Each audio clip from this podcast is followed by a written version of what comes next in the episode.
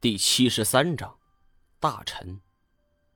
却说这位大臣是蜀王身边出了名的会来事儿，懂得巴结奉承、讨好卖乖，而他也靠着这两样法宝，在官场中是无往不利。先是跟哪个权臣混在一起，主动投靠到他的门下，愿做走狗；而权臣倒台后，马上又向蜀王表忠心。蜀王虽然性情暴戾，却不是个糊涂蛋很快就明白此人伎俩，原本打算杀掉算了。但是此时，蜀王妃突然站了出来，劝蜀王不要再造杀孽。蜀王十分心疼这位爱妃，因此同意了。而随后，他也赦免了这个大臣。大臣死里逃生，惊魂未定，从此他真的开始夹起尾巴做人了。当然，这只是做做样子。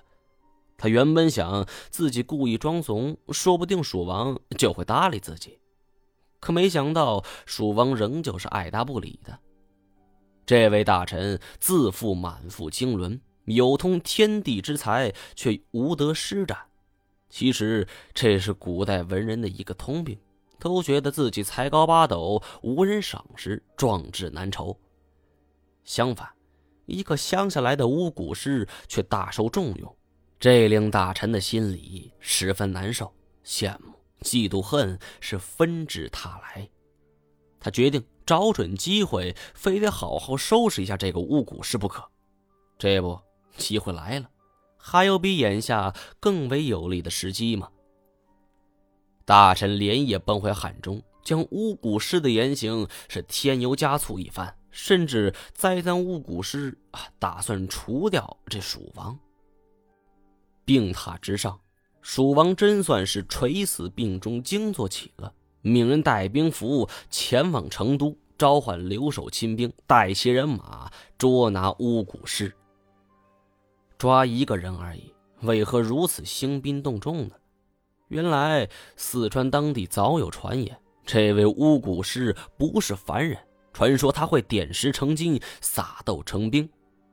蜀王深知此人的本事，也害怕他会用一些邪术，所以才动用大军。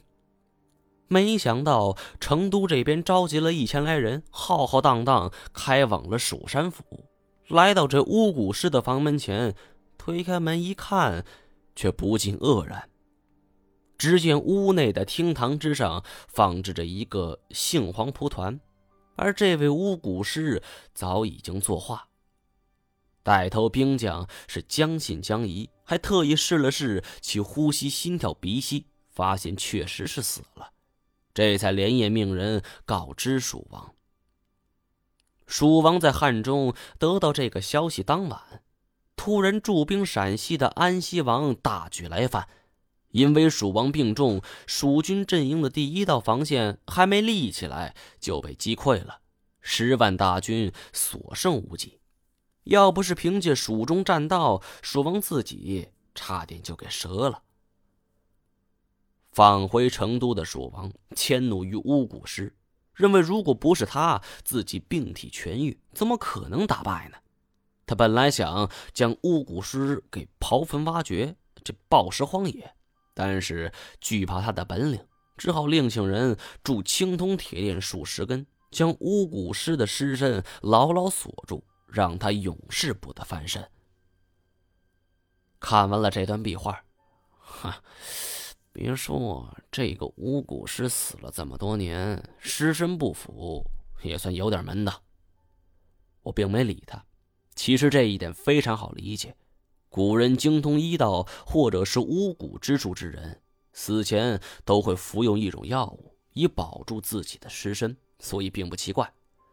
真正令我费解的是，如果蜀王真的冤枉了这巫蛊师，为什么要将他的尸身以这种诡异的造型安放在此处呢？